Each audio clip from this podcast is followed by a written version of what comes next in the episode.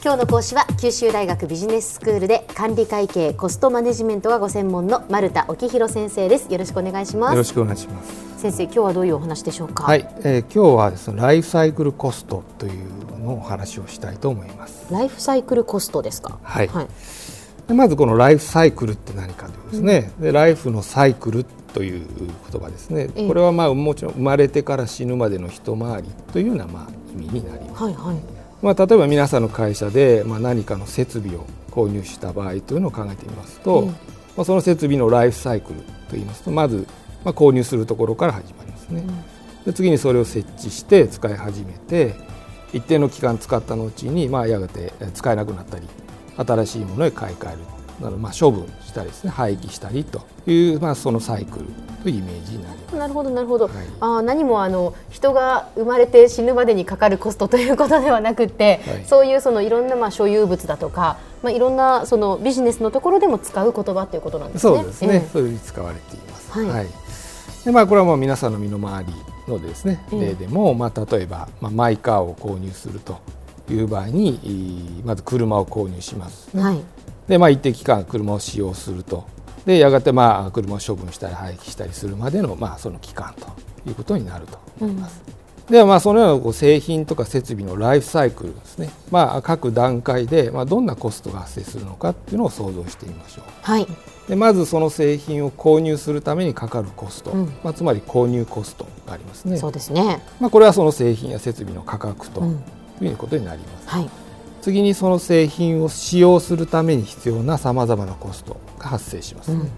ん、まあ、例えば先ほどのマイカーの例で考えますと、まあ、マイカーの使用に必要なコストの代表としてはまず車を走らせるためのガソリン代、はい、車を駐車しておくための駐車場代、うん、それから毎年の自動車税とか車検代もですね。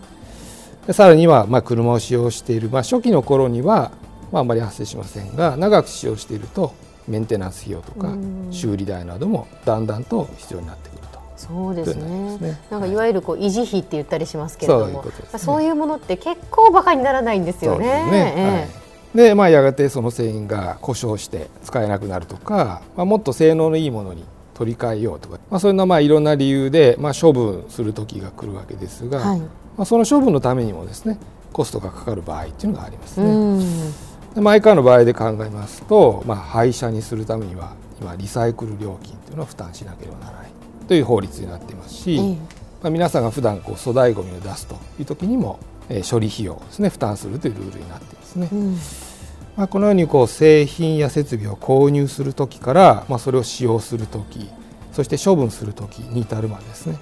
まあ、ライフサイクル全体にわたってさまざまなコストが発生しますが、まあ、このコストのことをライフサイクルコストというふうに呼んでいるというになります。はい、はい、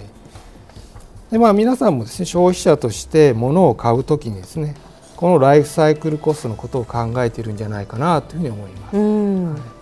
まあ、例えばそのマイカーの例ですね挙げましてマイカーとして中古車を買うかそれとも最新のエコカーを買うかというのを検討しているとしましょう。はい判断材料としてですね購入価格とか燃費走行距離、まあ、税金とかリサイクル費用さまざ、まな情報を集めるだろうと思います。うん、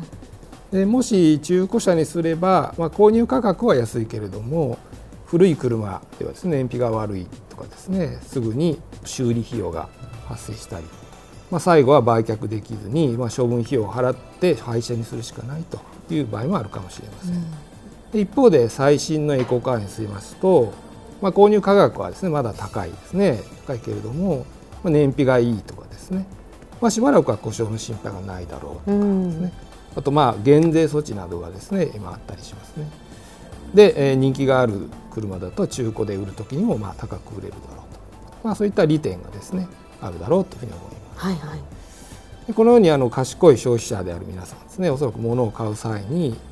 使用する時とか処分する時のコストはまあそれなりにかかるだろうけど、うん。購入する時のコストが安いものにしようとかですね、まあ、それとも購入する時のコストは高いけれども使用する時や処分する時のコストが安くつくものにしようといった形でですね、まあ、ライフサイクルのどの段階でどれだけのコストがかかるかを考えて意思決定をしているんだろうというふうに思います。うん、そうですね、はい、考えてますやっぱりでそこであの以前ですねこのコーナーで、まあ、品質コストという話をさせてもらったことがあるんですが、はいはい、まあ、その時ですね、まあ、製品開発とか、まあ、試作などのまあ上流の段階でですね、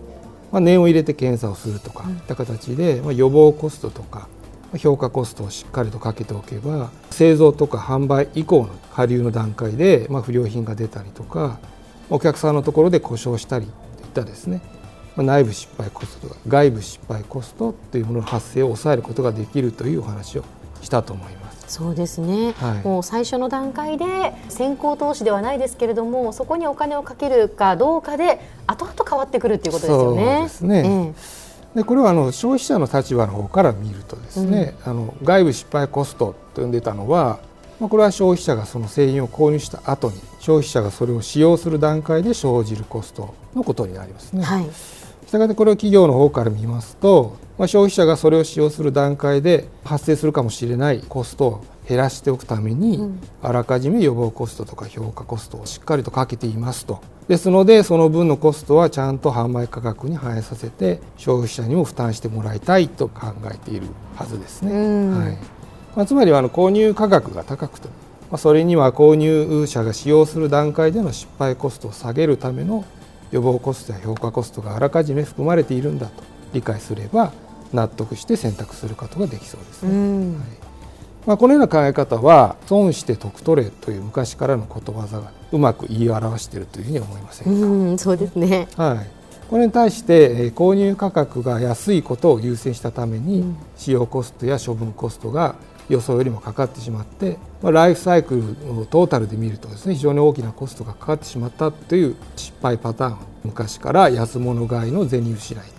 ということわざが教えてくれているのではないかというふうに思いますね。はい、では先生今日のまとめをお願いします。はい。えー、今紹介したことわざにある通りですね、まあ、安物買いの銭失いにならずに損して得取れとなるように、まあ、ライフサイクルという視点を持ってですね物を買う時使う時処分する時にどの段階でコストをどのようにかけるべきかをよく考えている賢い消費者になりたいなという話ですね。はい、今日の講師は九州大学ビジネススクールで管理会計コストマネジメントがご専門の丸田沖弘先生でした。どうもありがとうございました。ありがとうございました